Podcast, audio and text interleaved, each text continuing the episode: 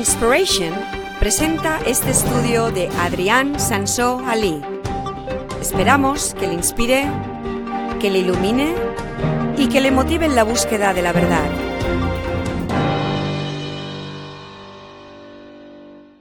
Estamos en fase 2 entonces, ¿no? Vale, hasta la semana que viene todavía. Yo quiero contaros algo que, que que pasó el primer día de la fase 1. Ya, sabe- ya sabéis que me gustan las hamburguesas. Y eh, cuando trabajo por la noche, luego muchas veces paro a comer una hamburguesa. Esa es mi, mi cena, porque no, no, toco música a la hora de cenar normalmente.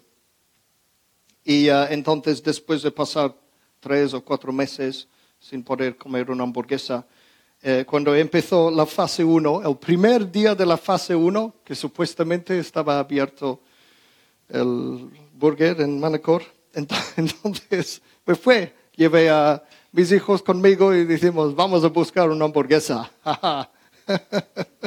el primer día era el lunes de la fase 1. Dije, vamos a buscar hamburguesas. Entonces, eh, entonces eh, llegamos allí y había como cinco personas en la cola delante de nosotros y en la puerta, allí como, como pone 35 en el nuestro, allí pone aforo una persona con un, un grande. Y entonces ahí había una línea de como cinco personas allí. Y estuvimos esperando y esperando y esperando. Pen- Pensaba, será rápido, solo hay cinco personas. Este es el burger que va rápido entra uno y no sale hasta 15 o 20 minutos después. Y el siguiente, lo mismo, el siguiente, lo mismo, ¿qué pasa aquí? Y, y, y ahora, literalmente estuvimos como mínimo una hora esperando. Ah, cada vez más cerca, bueno, quedamos un poco más, a ver, quedamos un poco más. Por fin llegamos. Dije, bueno, Cristian, mejor quedarte fuera. La niña que entre conmigo es pequeña, es mi niña entramos allí y, lo- y- había, todo estaba acordonado y había como, habían hecho como un pasillo muy largo. Era como de aquí hasta mi padre allí, de largo o más, el- ya sabéis, el Burger King de Manacor. Y ah, nada más entrar y había para poner esto y, y- este gel y todas esas cosas raras. Y dije, bueno, mejor ponerlo porque nos están mirando allí los delante. Y, y luego uno grita, ¡eh! La niña no puede estar. eh". Yo, vale, fuera con, con su hermano. Y entonces llegué y, y- y había un, un tío- un chico detrás de la barra. Parecía que estaba vestido como astronauta, pero en negro. Y tenía mascarilla y además una de esas cosas delante de, de cristal, guantes y todo el traje. Pa- parece que, que- que, ah, ah, ¿sabes? Salió de un, un reactor nuclear o algo así. Y, y, y él decía, oh no, no, le- le- cu- cuando me acercaba, decía, lejos, lejos, estaba como tres metros de la barra y me paraban allí. Yo decía, vale, quiero una hamburguesa. Y, y, y, tengo las ofertas en el teléfono y digo, digo, sí, la oferta tal y cual y cual. Y yo, con, con tanta cosa encima, yo, yo, el del este, la oferta, de la hamburguesa, no sé qué, no sé cuánto. Y él allí, que no me oía nada. Al final, al final, me hace, dame el teléfono. Vale, le doy el teléfono y oigo un- una chica detrás gritando, ¡eh! ¡No puedes coger el teléfono, eh! y el chico, wow, y lo pone allí y, va y quita esto y, y va detrás para lavar las manos otra vez y pasar por todo el procedimiento y luego sale otra vez. Y yo digo, no me extraña que cada persona pasa cinco, 15 o 20 minutos. Luego de este, era, era todo muy exagerado. Después fuimos, vamos a, comprar antes de ir a casa. Ahora estamos en la fase 1. Ahora, en teoría, la niña puede entrar conmigo en el Mercadona. Entonces, vamos allí a una cola también. Y había una chica de guardia allí con un bote de gel así. Ponía montón en las manos de cada uno. Toda esa cosa pegajosa, todo. Y luego encima nos daba los guantes para poner encima. Encima de las manos lleno de, de, todo este pegajosa horrible. Y yo, yo pienso, ¿Para qué? O sea, una cosa u otra, ¿no? No las dos cosas. ¿Para qué es necesario las dos cosas? Pero nada, y, vale, entro y la niña también. mira esto, mira esto, a ver si sale. Mira, mira, lo, tomé una foto porque pensaba, la gente no me van a creer. Mire, mire los guantes, el tamaño. Sus, ¿Ves el dedo? Su, dedo ni siquiera entra en, en, los lugares. Y todo pegajoso. Y todo el tiempo ella andaba por la tienda. Así, encima de sus manos. Pero fijaos que no había un carro allí dentro. Oh, no hay carros. Había un carro fuera, unos carros fuera. Vale, voy a coger un carro. Voy a coger el carro y, la chica allí de guardia, oh no, no puedes tocar este carro, no sé qué, que no ha sido, no sé qué. Entonces va, y dice, vale, un momento, montón de spray de no sé qué encima del carro. Y luego otra vez gel encima de nuestras manos con guantes. A la niña yo, entonces guantes con gel dentro, gel fuera, todo horrible. yo quería decir, un par de cosas y me aguanté. Dije, soy cristiano, no puedo decir cosas feas a la gente. Pero, pero, ¿no creéis que es un poco exagerado esto? Un poco exagerado. El miedo se podía oler allí, aparte del gel que se olía por todas partes. Ya sabéis que la, la, la vez pasada que hablé, hablaba de ese tema, cristianos sin miedo. ¿Cómo ser un cristiano sin miedo? Y la primera vez hablaba del, tema de la timidez, vencer la timidez, porque la timidez es el primer paso para luego, ¿qué es la palabra? Superar el miedo. La timidez es una, es una versión débil del miedo, ¿no? Es como una forma más débil y, el, caso es que la Biblia nos dice que la timidez y el miedo son cosas malas, son cosas que nosotros como cristianos somos llamados a superar.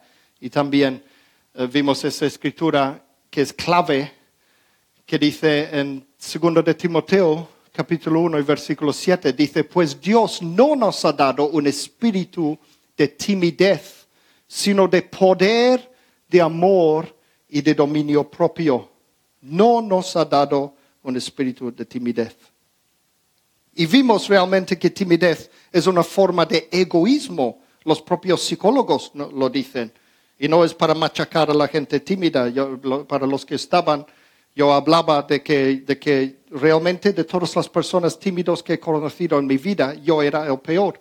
Cuando yo era pequeño era súper, mega, mega, mega tímido. Y todavía soy tímido pero el, al menos he aprendido a, taparlo un poco y, eh, y, hablar delante de la gente y todo esto.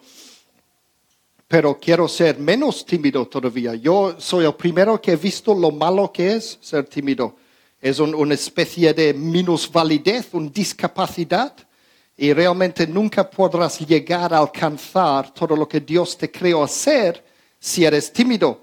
Entonces, para los que no lo hayan escuchado. Está ya en Internet, ya lo puse en Internet la primera parte.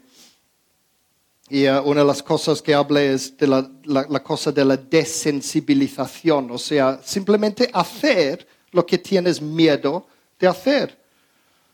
Chisca lo ha hecho ahora. Él ya antes tenía miedo de ponerse de pie a hablar en público y lo ha hecho ahora mismo. Entonces, es hacer lo que tienes miedo de hacer. es tan simple como esto. Pero lo que quiero hablar hoy entonces, quiero entrar en temas un poco más fuertes, un poco más serios del tema de miedo, porque mientras que la timidez es simplemente el miedo a lo que la gente piensa de ti, de que pueden pensar que eres un tonto o yo qué sé, o ridículo para no hacer el ridículo, eh, realmente hay cosas de que temer que son mucho más importantes. Y eso es lo que quiero hablar hoy. Quiero hablar un poco del tema del peligro, porque unos pueden preguntar, ¿qué pasa si hay un peligro de verdad? ¿Debemos temer el peligro o no? Entonces, esta parte 2 quiero hablar sobre el tema del peligro. Si el peligro es real, si hay un, un verdadero peligro, entonces podemos decir que con razón tendrás miedo. Un ejemplo de un peligro real es que Jesús mismo estaba a punto de ser horriblemente torturado y matado en la cruz. Y él lo sabía perfectamente, cada detalle, el día antes de que este iba a pasar, y él lo sabía perfectamente. No solo le venía encima este sufrimiento horrífico, sino que era parte de una misión de salvar al mundo entero. Todo el peso del mundo entero estaba sobre sus hombros. Él tenía que salvar la, la humanidad entera. Y había estado viviendo en la vida ya unos 30 años y luego ya venía la hora y tenía que morir. Entonces, con razón, podemos decir que con mucha razón Jesús tenía miedo allí en el jardín de Getsemaní. Y lo podemos leer en Mateo 26, versículo 38. Y eso es lo que dice Jesús. Es tal la angustia que me invade, que me siento morir, les dijo. Quedaos aquí y permaneced despiertos conmigo. Imagínate que entra aquí de repente un tigre, un tigre escapado del zoo y tiene mucho hambre, enorme tigre, y entra aquí. E, son enormes los tigres. A mi niña les encanta y lo va estudiando recientemente. Y, y ese tigre entra aquí y empieza a atacar y morder y comer a cada uno que está en medio. Se trataría de un verdadero y presente peligro. Entonces, con buena razón podemos irnos corriendo. Todo el mundo que se, que se quita del medio del tigre, este es un tema del sentido común. O si entra un terrorista, empieza a disparar a todo el mundo, con razón tendríamos que dispersarnos, eh, quitarnos del medio. En realidad, lo que tendríamos que hacer todos juntos, ir a atacarle a la vez y matarle a él antes de que él mate a nadie más. Este lo digo a veces que es el, el trabajo del Ujier. Yo no soy de esos cristianos que, que se oyen estas historias. En, Estados Unidos ha pasado desgraciadamente varias veces que un malvado esto entra en una iglesia y dice, ¿quién quiere morir para Cristo? Y va matando a la gente y esto. Dios no nos pide morir de esta manera. Uh, es una larga historia. Un día quiero hablar de esos temas. Pero bueno, ¿qué pasa con toda esta crisis que nos acaba de pasar? El famoso COVID-19. 19. En este caso, asesorar al peligro es más difícil, porque todo lo que sabemos de ello es lo que oímos. Son rumores que recibimos por WhatsApp, o Facebook, por todas partes en Internet, hablan montón en las, las noticias de esto. Y lo que pasa hoy en día es que recibimos demasiada información. Somos conectados con un móvil, es como si fuéramos en el siglo XXI, los humanos han llegado a tener prácticamente la omnisciencia, omnisciencia, el conocimiento de todo, porque está aquí. Todo lo que quiero saber está aquí. Un par de botones, veo cualquier cosa en el mundo, lo que está pasando, puedo conectarme con alguien, cualquier persona del mundo, hablar con ellos. Es una tecnología increíble y estamos ya acostumbrados a esto. Pero en toda la historia no existía esto. No, no tenían la gente tanta, tanta información bombardeándonos todo el tiempo. Y, uh, y, lo que pasa, pero, es como más exagerado, porque lo, los humanos somos así. Como más exagerado es la historia, más circula por Internet. Y sabéis que hay una tendencia humana de hacer más caso a las noticias malas que las noticias buenas. Por eso pones las noticias en la tele o en el Internet y 95% de todas las noticias son malos. Y nos puede llevar a pensar, entonces el mundo es tan terrible, está pasando todo lo mal, mal, mal, mal. Hay muchas noticias buenas también, pero no nos lo cuentan. Entonces este lo que hace es crea miedo en la gente. Tanta mala noticia, tanta mala noticia. Es un problema grande esto, porque hoy en día, como digo, recibimos toda la información que hay. Un ejemplo de esto, este es un bias en inglés, no sé cómo se dice en español, bias. es, es esto, básicamente es esto, es, la tendencia, es la tendencia de, de las, las malas noticias nos chupan como un imán y las buenas noticias pasamos de ellos. Eso es lo que pasa a los humanos. Y por eso las, mal, las buenas noticias no venden y las malas noticias sí. Ese es un ejemplo simple que voy a poner. Un ejemplo muy simple. Hay alguien que, que conoce esta mujer. Esta mujer se llama María Brañas. ¿Hay alguien que la conoce? Esta es la mujer más anciana de toda España en estos momentos. Acaba de cumplir 113 años. Este es foto de ella en su cumpleaños de 113. Aquí hay, hay velas, pero no se ve aquí. 113. 113 años. ¿Habéis oído algo de ella en las noticias recientemente? No. ¿Sabéis qué ha pasado con ella en las últimas semanas? Ella tuvo coronavirus y lo ha superado. Una mujer anciana de 113 años. Esas es buenas noticias acerca del COVID-19. Buenas noticias. ¿Alguien aquí lo ha oído? Nadie. ¿Sabéis por qué me enteré yo? Por las noticias cristianas en Estados Unidos. En Estados Unidos salió en las noticias cristianas. Y ella es de Cataluña, creo. En España es española, creo que de Cataluña, aquí cerca. Imaginaros. Entonces luego lo investigué por internet a ver si es verdad y, y sí que es verdad.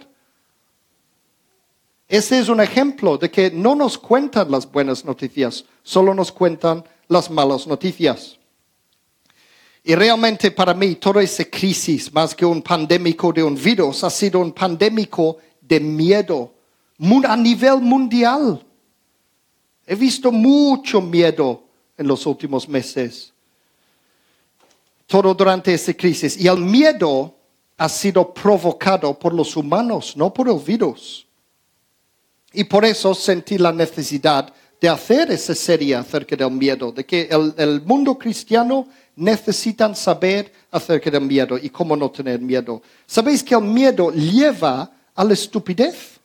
Mira esos ejemplos que he dado al principio, lo que pasó. El, voy allí quiero una hamburguesa, una simple hamburguesa. Mira las cosas exageradas que hacen. Hemos visto un pandémico de estupidez a nivel mundial. y sabéis que el miedo y la estupidez es mucho más contagioso que el propio virus. La gente ha sido contagiados de miedo más que del propio virus. Mira lo que dice en Efesios capítulo 5, versículos 15 a 17. Dice, así que cuidad mucho vuestra manera de vivir. No viváis como necios, sino como sabios, aprovechando al máximo cada momento oportuno, porque los días son malos. Por tanto, no seáis insensatos, sino entended cuál es la voluntad del Señor. Entonces, este habla de, oportunidades, de oportunidades para hacer el bien, para contar el Evangelio a la gente, todo esto. Pero en solo esta frase pequeño hay varias veces que habla de no ser necios, no seáis insensatos, etc. En mi lengua moderna puedo decir, no seáis estúpidos. Uh, y, la Biblia, por toda la Biblia habla de esto. El, libro de Proverbios está lleno de esto, está lleno de, ser sabios, de ser listos. Uh, puedo decir la pregunta del millón, puede ser, un cristiano debería, ya, sé que va bien si un león entra aquí, podemos irnos corriendo, o si alguien con metralleta y nos empieza a disparar, pero un cristiano debería tener miedo de este virus Muchos de vosotros habrán visto este vídeo que hice en el internet, el cristiano y el coronavirus. Este lo hice nada más el primer domingo que no pudimos tener el, servicio aquí. Entonces, rápidamente hice, grabé esto. Y, uh, lo, hecho con, lo, hice con mucha prisa al principio de crisis. Ahora saliendo de crisis con más tranquilidad, podemos mirar un poco más este tema Y por supuesto, la, la respuesta fácil es no, no deberíamos tener miedo. Pero la respuesta más sabio sería edúcate, edúcate acerca de si hay peligro o no. Y hemos tenido mucho tiempo ahora, el, el, los últimos cuantos meses ha sido. Yo he estado en casa desde marzo, principio de marzo, por mi operación. Creo que a, a mitad de marzo ya tuvimos que estar quedados en casa hasta ahora que estamos final de mayo, dos meses y media. Hemos tenido tiempo de educarnos acerca de ese tema. Y uh, por supuesto, no debemos, no, no de, por un lado, no debemos de tener miedo de nada, pero tampoco debemos de ser estúpidos. Ambos cosas la Biblia nos dice, no, ser, no tener miedo, pero no ser estúpido. Hay que apartarnos del verdadero peligro cuando es conveniente y si hay un peligro. Y muchas veces yo digo que cada persona tiene la responsabilidad de asesorar el peligro en cada cosa de la vida. No solo este virus es un perfecto ejemplo, pero luego lo tenemos que aplicar en todas las cosas de la vida. ¿Qué peligro hay? Asesorar el peligro. Y una de las cosas mías fuertes es el tema de educar a la gente. Tengo, por cierto, un nuevo website. Durante 10 años he estado intentando, queriendo crear un website de Singspiration, un verdadero website, y ahora lo tengo. Luego os pongo el link. Estoy muy emocionado por esto. Por fin, Singspiration tiene un website. Pues todo, tiene la todo, todo empieza con la correcta educación. En Oseas, capítulo 4 y versículo 6, Dice, pues por falta de conocimiento mi pueblo ha sido destruido. Por falta de conocimiento. Y hemos tenido un pandémico de sobreinformación sobre ese tema. Sobreinformación, pero también mala información. Mala información y mala información. Todavía cada día en mi teléfono recibo montones y montones y montones de cosas acerca del coronavirus. Y la mayoría son realmente chorradas. Son chorradas. Seguro que vosotros tam, también. Y todo el mundo opinando acerca del virus, unos enfermeros, otros doctores, otros científicos, pero todos contradiciendo los unos a los otros. Y mucha política, demasiado política, como siempre. Sabéis que soy investigador por naturaleza, es lo que hago. Entonces, en, estos, en estos eh, eh, meses en casa y no he podido ir a trabajar, entonces naturalmente he investigado esas cosas. Todas las chorradas que me mandan, he ido mirando todo y, y, pesando todo y, investigando, investigando, investigando. Es, es, lo que hago siempre. Y um, Llevo mucho tiempo buscando los verdaderos estudios científicos acerca del tema del coronavirus, a ver qué hay de verdad, a ver si realmente estamos en peligro o no. Y en mis conclusiones, yo os voy a contar mis conclusiones personales para mí. En mi caso, tengo más probabilidades de que me coma un tiburón o que me pega un rayo de que me muera de este virus. Es verdad, esta ha sido mi conclusión después de investigarlo. Y las, también las probabilidades de que yo pase a otra persona una infección de coronavirus también es casi nulo. Y este aparte de que yo me considero totalmente inmune a las enfermedades contagiosas. Esa es otra historia que un día lo voy a contar. Como que no es directamente cristiano, por eso no lo cuento en la iglesia, pero es verdad, aprendí por investigación cómo ser inmune. Desde hace 25 años más o menos, nunca he cogido una enfermedad de nadie. Yo soy testigo. Sí. Me enfermamos cuando de Jerusalén, menos él. sí, es verdad. Y, el, creo que era Cristina que decía, no, no, no puedo creer que Adrián anda por aquí en Jerusalén comiendo de todo y no se pone enfermo. pues, pues por eso yo, yo, llego a esa conclusión. Para mí no hay peligro. Puede ser que algunas las personas mayores, otras personas que tienen otros problemas uh, físicos en el cuerpo y todo eso, puede ser que hay algo de peligro. Para vosotros. Y entonces cada uno es responsable de su propia vida. Pero lo que yo digo es que cada uno es responsable de investigar la verdad. Mira la verdad. Y, yo os voy a, Es como una predicción, ¿no? Una, una, una predicción. Yo no sé, esta es una teoría. Mi teoría es que al final y al cabo van a descubrir que es más o menos igual que el gripe.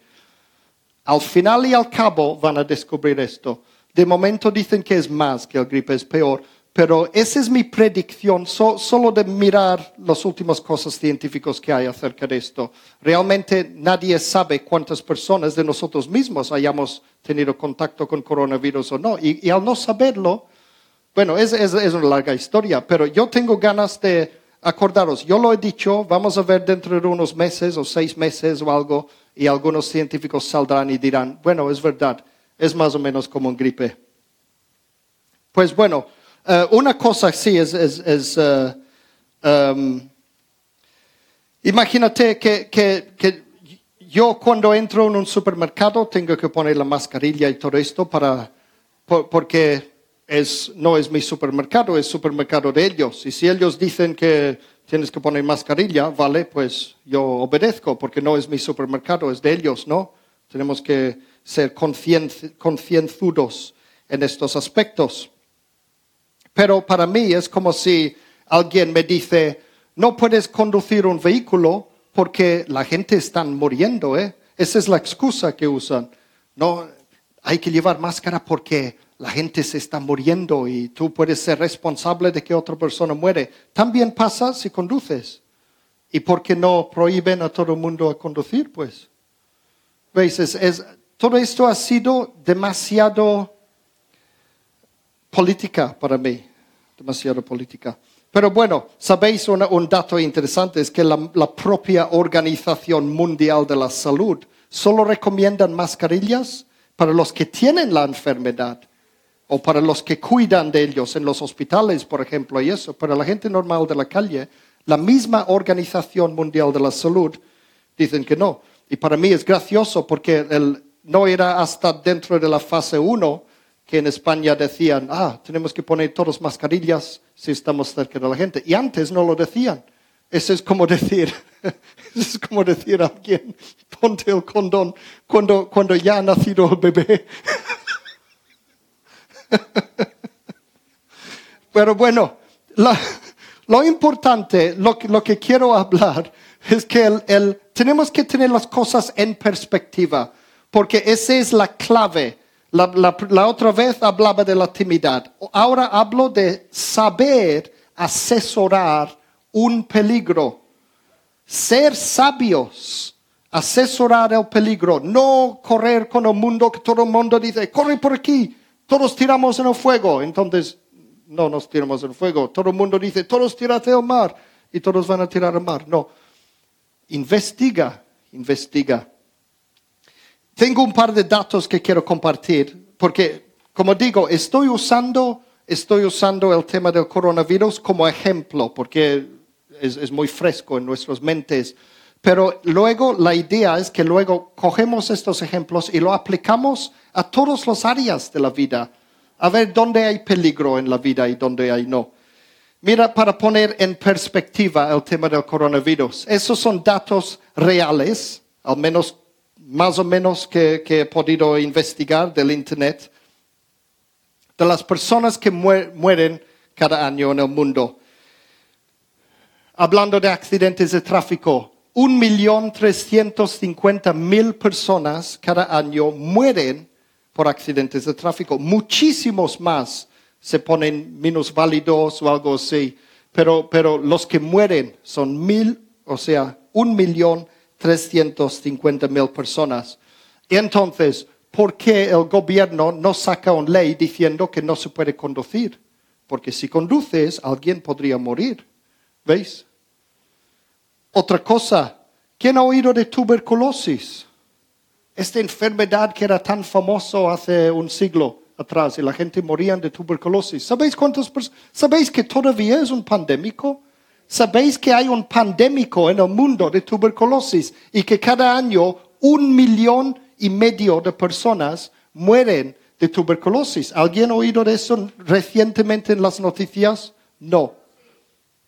Pero lo que digo es que la gente todo el tiempo, coronavirus, coronavirus, es de moda, es lo que vende, son las noticias que venden y las noticias que venden ahora son coronavirus, no es tuberculosis. No venden estas noticias. Sabéis que es mucho más fácil infectarse por contacto con la tuberculosis que con el COVID, mucho más. Y en, realidad los que contraen tuberculosis son unos 10 millones de personas en el mundo. Cada año 10 millones de personas tienen tuberculosis. Y de ello un millón y medio. Este es el 15% de los que lo tienen, se mueren. Este sí que es un pandémico actual ahora mismo, tuberculosis. Búsquelo en el internet luego y lo veréis. ¿Qué pasa con el malaria? Un millón de personas cada año, este es estimado, lo, que estiman que se mueren cada año de malaria. Y este se, sabéis que este se, por los picadores de mosquitos. Entonces, usando el mismo sistema que han usado por COVID, tendrían que decir a todo el mundo, quédate en casa, nadie puede salir nunca porque te puede picar un mosquito.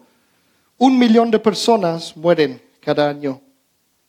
SIDA, el famoso SIDA, que sí que eran noticias en los años 80. Este era las super noticias. Ahora ya ha pasado de moda. Pero SIDA mueren 800 mil personas cada año. Entonces, ¿por qué tanto jaleo mediático y político? Como digo, el, el, pandémico este COVID realmente ha sido un pandémico de miedo. COVID es lo de menos. Miedo es lo que ha habido. Ha habido. Pandémico de miedo y pandémico de mala información.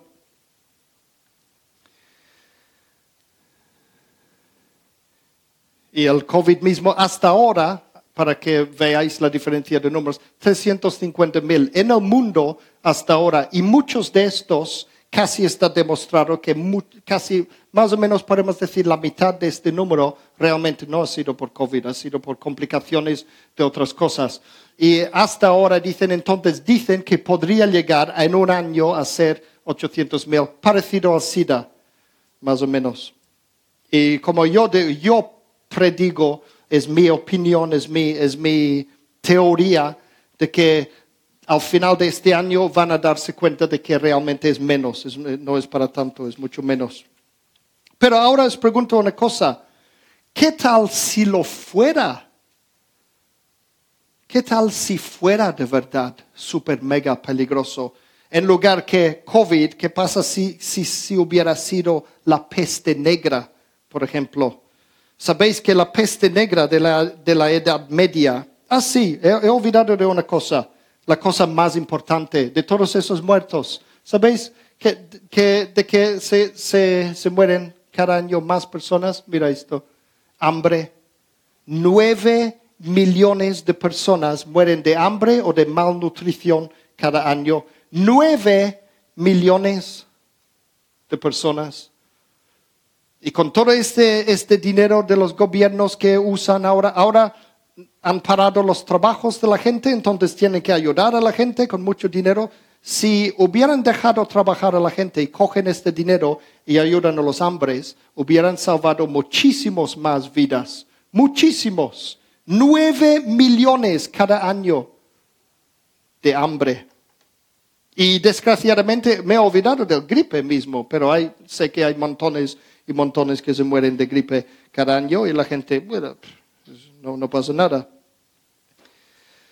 Como digo, ¿qué pasa si lo fuera? ¿Qué pasa si este, porque es verdad, algunos eh, de, de, los expertos dicen, menos mal que solo ha sido el coronavirus, porque si la gente puede prepararse un poco para si algo mucho peor pasa en el futuro, y puede pasar, y sabéis que la Biblia dice que pasarán pestes y todo esto. Entonces, sabéis que la peste negra durante la Edad Media mató a unos 200 millones de personas. 200 millones. Y en aquel tiempo, este fue la cuarta parte de la población mundial. Una cuarta parte de cada cuatro personas, una se moría en todo el mundo. Entonces, este sí que era causa de miedo. ¿Qué pasa si esto hubiera sido el peste negra? Os digo una cosa, todavía la Biblia dice que no tendríamos que temer. Sabéis que vez tras vez en la Biblia nos dice no tengáis miedo. Al menos 80 veces en la Biblia. No tengas miedo. Es lo que dice Dios a nosotros. No tengas miedo. Y aquí hay algo muy bonito que dice Jesús en Marcos capítulo 5, versículo 36. Está, había alguien enfermo allí que tenía que sanar. Fíjate, quiero que, que os fijáis en estas palabras de Jesucristo.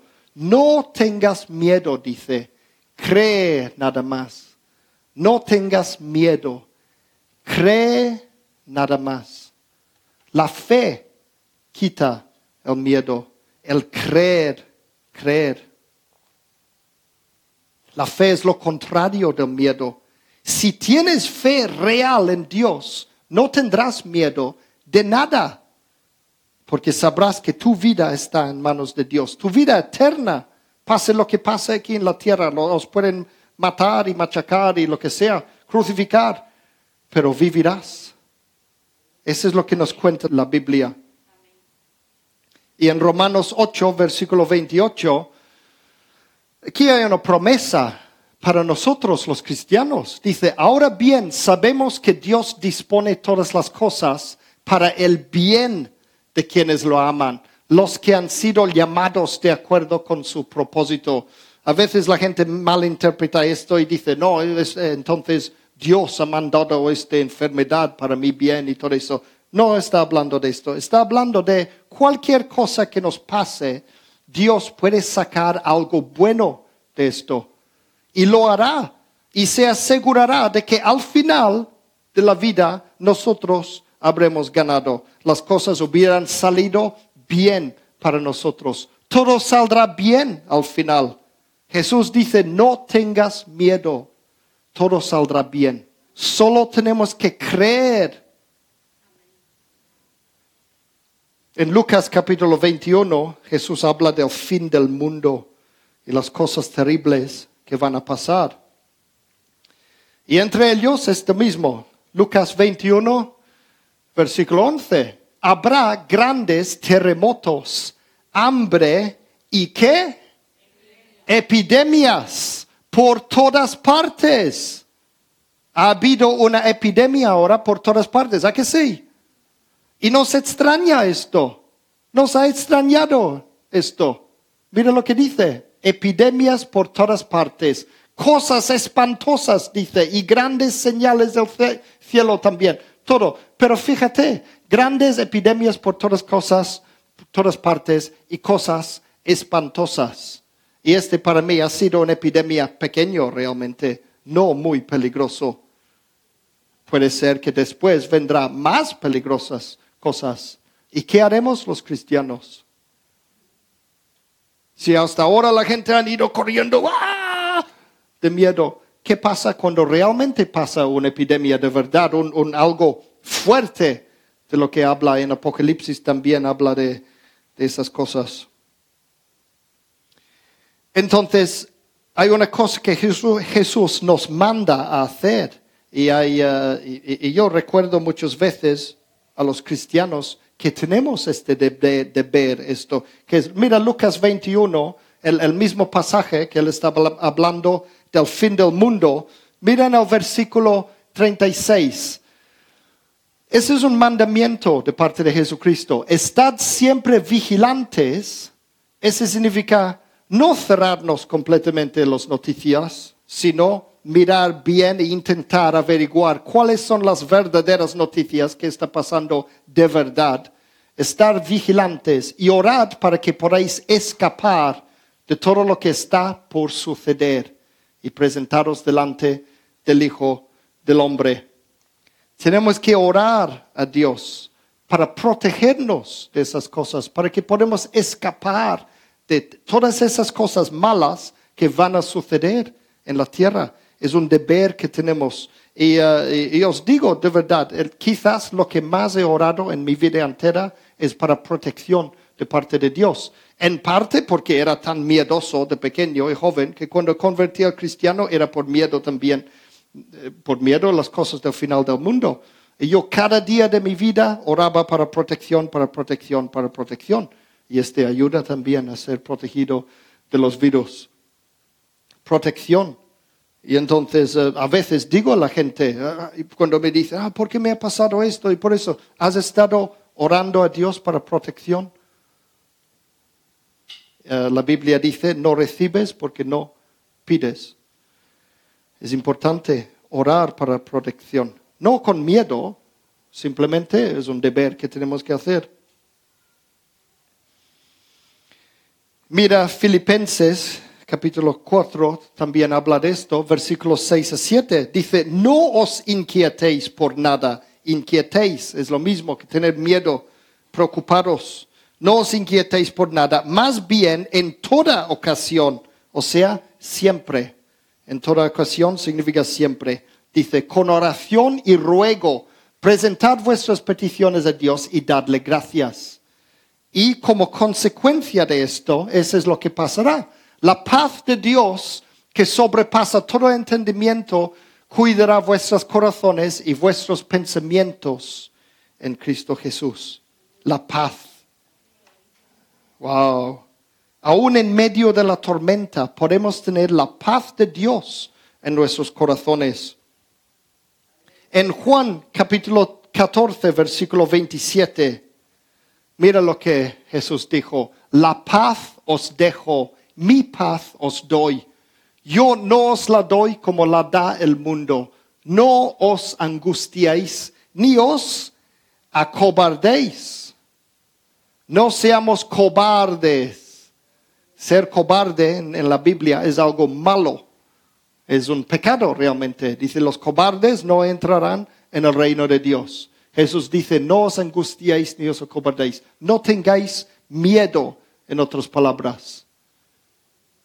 Dice, la paz tendremos. Si ponemos la fe en Jesús, si ponemos nuestra esperanza en Jesús, si realmente tenemos fe en Él y creemos en Él, tendremos su paz.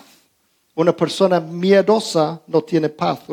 Si tú tienes miedo de algo, no tienes paz. Qué bueno es tener la paz, la paz de Dios. Sabéis que tengo una enseñanza acerca de eso también, un rápido anuncio, la paz de Dios. Búscalo en internet si no lo habéis escuchado ya. La paz de Dios. Y hablo de ese tema, cómo tener paz de Dios. Puede pasar de todo. Me encanta este, es- creo que Dani, tú me ayudaste con esto, ¿no? El, el, eh, esto lo he hecho al menos en parte por Dani. Él ve su bebé aquí y todos los tormentos. Me, me gusta esto, el, el, el, el concepto. Podemos tener paz en medio de la tormenta. Qué bueno. Todo el mundo a nuestro alrededor muriendo de virus y nosotros con paz. Ah, con paz. Y la gente puede pensar, "Eh, estáis locos. No, tenemos a Jesús. Los demás no, nosotros sí.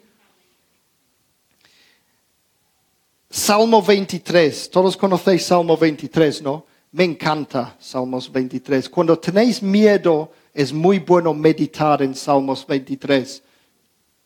Dice, aun si voy, veis, no dice, no voy a ir por esos valles de muerte, no voy a, escapar, a ir corriendo. Dice, aun si voy por valles tenebrosos de muerte, en otras traducciones dicen, dice, no temo peligro alguno, porque tú estás a mi lado, tu vara de pastor me reconforta. ¿De qué estamos hablando hoy? Del peligro, de saber si hay peligro o no. Pero aun cuando hay peligro, no temo peligro alguno, dice.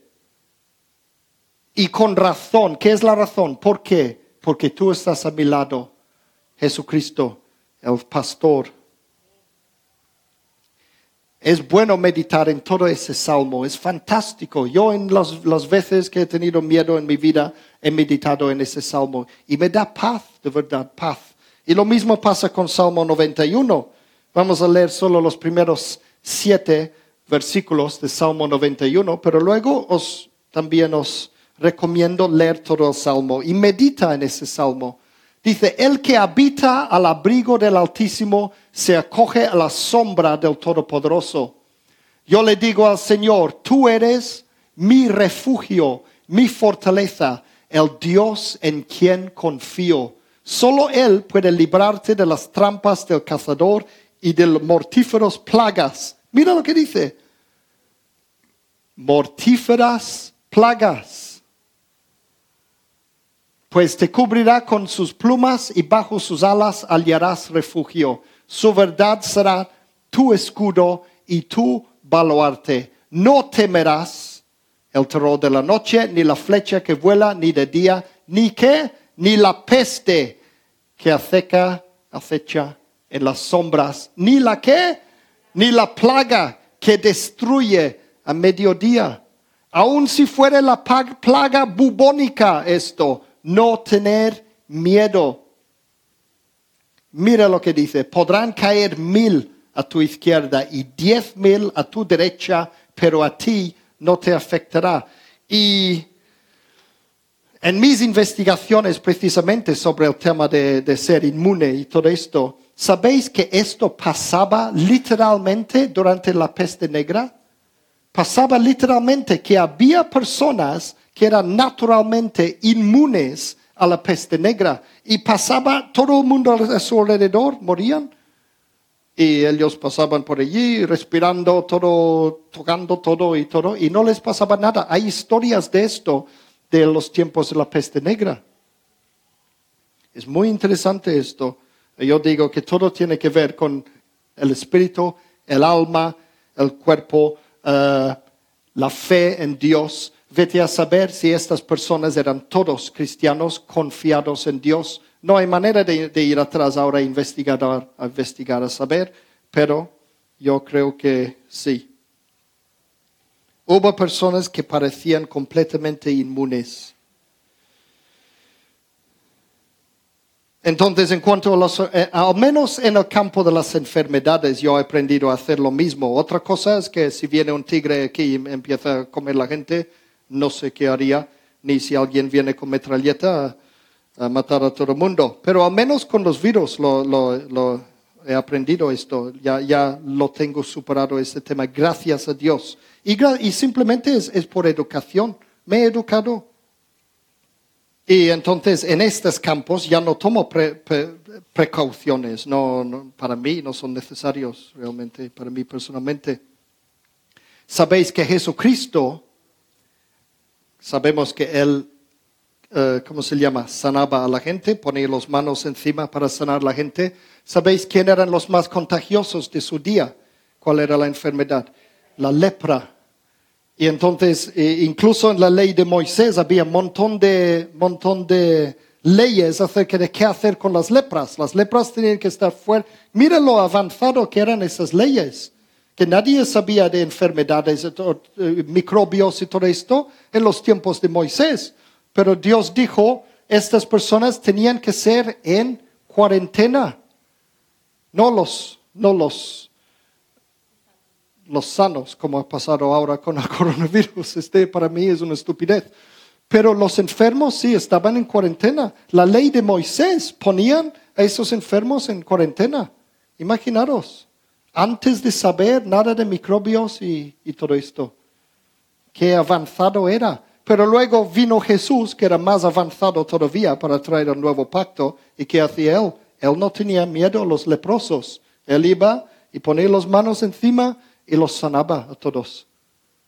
Qué bueno, qué poder de Dios, qué fe.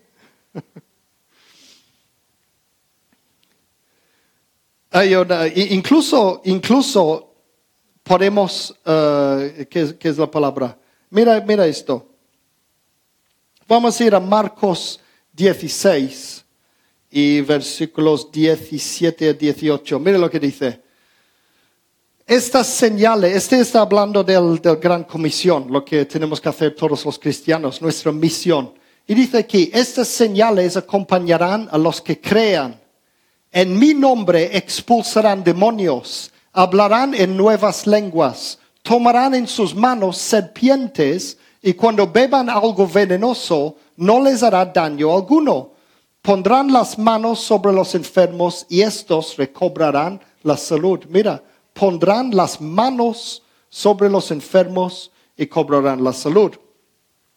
Y ya sé que en algunas Biblias dice correctamente que esta parte fue añadido más tarde, no están en las partes más antiguas, entonces hay mucha gente, eh, eh, el tipo de cristiano que no cree en nada sobrenatural, dice, no, pero este fue añadido después, no sé qué, pero es completamente compatible con todo lo demás que leo, especialmente en el libro de Hechos, y entonces yo creo que es simplemente parte del mismo proceso, porque durante toda la historia de la creación de la Biblia ha habido cambios y diferentes cosas añadidos y sacados y todo eso es parte del mismo proceso de crear la Biblia de parte de Dios. Y este fue uno de los últimos cosas en la Biblia que fue escritos. Entonces no se enferman, sino que los enfermos se sanarán. Y, uh, y no solo, mira esto, este estamos hablando de los enfermos ahora, pero hay una escritura que me encanta y tiene que ver con esto, me encanta. Está en Hechos 28 y casi estamos terminados ya. Hechos 28, versículo 1 a 6. Me encanta esta historia. Está hablando de que, sabéis que Pablo pasó por todo, ¿no? Le pasó de todo. Y eh, él había escapado de un naufragio y llegaron a la isla de Malta. Y mira lo que pasó. Hechos 28, versículos 1 a 6. Dice, una vez a salvo nos enteramos de que la isla se llamaba Malta. Los isleños nos trataron con toda clase de atenciones. Encendieron una fogata y nos invitaron a acercarnos porque estaba lloviendo y hacía frío. Sucedió que Pablo recogió un montón de leña y la estaba echando a fuego cuando una víbora que huía del calor se le prendió en la mano. ¡Uh, qué fuerte! Al ver la serpiente colgada de la mano de Pablo, los isleños se pusieron a comentar entre sí. Sin duda, este hombre es un asesino, pues aunque se salvó del mar, la justicia divina no va a consentir que siga con vida. Ellos sabían perfectamente que este serpiente era venenoso. Imaginaros que él lo tiene pegado allí, mordiéndole, qué dolor, colgando este serpiente súper venenoso. Y, los isleños sabían perfectamente que eso significa que se iba a morir. Mira lo que pone. Pero Pablo sacudió la mano y la serpiente cayó en el fuego. Y él no sufrió ningún daño. La gente esperaba que se hinchara o cayera muerto de repente, pero después de esperar un buen rato y de ver que nada extraño le sucedía, cambiaron de parecer y decían que era un dios. Yo me imagino esto, están, por la noche todos sentados alrededor del fuego y, tienen esos dos visitantes allí comiendo y los demás están todos mirando con los ojos encima de él, mirando. con los ojos grandes mirándole todo el tiempo, a ver, y, entre ellos, a ver, mira, a ver, ¿cuándo, se va a morir? Porque conocían esos, serpientes perfectamente y, y, mirando a ver si se hinchaba. Se hinchaba. y no le pasó nada, y él como si nada, no es nada. Para él no era nada esa serpiente. Fijaos, qué fe tenía Pablo, qué confianza en Dios. Y él no temía por su vida. Este era un peligro de verdad, pero ya pasó. No hay nada que hacer. Ya me mordió. ¿Qué voy a hacer yo? Solo Dios me puede salvar. Pero él estaba confiado, tan confiado, allí tranquilamente comiendo con ellos. Y los demás esperando a ver si se moría o no. me encanta, me encanta esta escritura. y, yo recuerdo... Eh, Alguna vez lo he contado en el, pasado. Yo recuerdo una vez que tuvimos un, un ¿cómo se llama? Un invitado en nuestra casa. No os preocupéis, no os vamos a ven- envenenar si vais a mi casa a comer, si venéis a mi casa. Pero un día un, un tío mío de Inglaterra, que es súper alérgico al pescado, vino a mi casa y estuvimos haciendo unos fajitas mexicanos para él. Y él era súper alérgico al pescado. Y nosotros teníamos una botella grande de, de ¿cómo se llama? Como zumo de pescado de, de Tailandia. um, fish sauce. Esencia de, pesa- de pescado. Y yo me acostumbraba a poner un montón en, en cada comida que hacía porque me encantaba. Y yo ahí todo tranquilo. O sea, él, él- yo estaba cocinando en la cocina y él estaba en la mesa y, es- y se puso por casualidad a hablar de su super mega, ¿cómo se llama? Alergia al pescado y hablaba de que ay, nada más tocarlo sus manos se hinchaban y todo esto. Por eso pienso mucho en esta escritura de, de Pablo. Y, y casi se morían y no podía respirar y todo esto. Y mientras él contaba esto, y yo cocinando allí, me paré un momento y dije, "Oh, si acabo de poner un montón. Y creo que llamé a Sandy a la cocina y dije, ¿qué vamos a hacer? Y nos pusimos a orar y bendecir la comida, bendecirla, no le pasará nada en nombre de Jesucristo y todo esto. Y luego, durante la comida, estuvimos así como ellos mirando a Pablo todo el tiempo comiendo y él hablando todo tranquilamente y comiendo, ñam, ñam, ñam, y nosotros mirándole todo el tiempo, temblando, a ver si se iba a morir. Pero no le pasó nada, absolutamente nada. Y, y el- el- a- a mí me pasa cosas parecidas porque yo odio malgastar la comida. Yo pienso en esos nueve millones de personas de hambre en el mundo. Mi madre siempre me decía, si malgastas la comida es como si estás dando de comer a los, a los demonios. Entonces yo siempre como lo que me ponen en el plato. Y el, otro día precisamente habíamos invitado a Sammy a comer en nuestra casa y Sandy había cocinado un curry de carne de pavo la, noche anterior. Y, eh, pero luego tenía que hacer algo y lo dejó solo medio cocinar, estaba medio crudo la carne. Y lo dejó fuera y se olvidó completamente de eso. Estaba toda la noche esta carne medio cocino, medio crudo, toda la noche, de modo que el día siguiente olía, olía a carne podrida. Y eh, entonces venía él a comer y Sandy decía, ah, no, no, tendré que hacer otra cosa. Y entonces ella cocinó otra cosa, pero yo sentía tan mal de malgastar esta comida. Y pues yo voy a terminar de co- combinar- cocinarlo y lo voy a tener que comer yo. Porque de verdad odio malgastar la comida y lo comí. Y seguí con vida. Porque lo bendecí antes. En nombre de Jesucristo yo estoy en manos de Dios. Yo sé que Dios no, no quiere que malgastamos la comida. Y salí con vida. Y por eso soy más fuerte. Lo que no te mata te hace más fuerte. Yo voy, toco a la gente con, con virus y todo esto y me hace más fuerte. Así es como funciona. ¿Vale? Para terminar, solo una escritora para terminar. Mira esto. Isaías 43, versículo 1. Dice, no temas. Dios dice, no temas que yo te he redimido. No temas, yo te he redimido. Te he llamado por tu nombre, tú eres mío. Entonces, si nosotros somos de Jesucristo, si pertenecemos a Él nuestras vidas, no debemos de temer nada, por peligro real o no, no debemos de temer nada. No debemos de ser estúpidos. Sandy no comió la curry del otro día, no quería ser estúpido, pero yo sí. El- no tenemos que temer nada, ¿vale? Tú eres mío, dice Jesús. Y ya está. La próxima vez voy a hablar una vez más de este tema del miedo, que es quizás lo más difícil de todo, que es el miedo a los hombres, el miedo a las personas. Y eso es lo que nos pasa en nuestra sociedad. No hay tigres aquí, no hay, no hay leones y serpientes venenosos que nos muerden. Hay personas Eso es lo que pasa en nuestra sociedad moderna occidental, personas.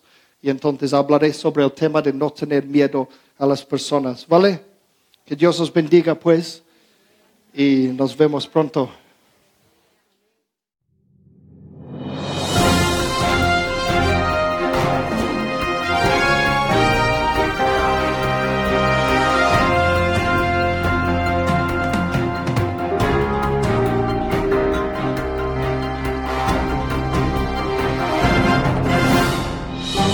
Así concluye este mensaje.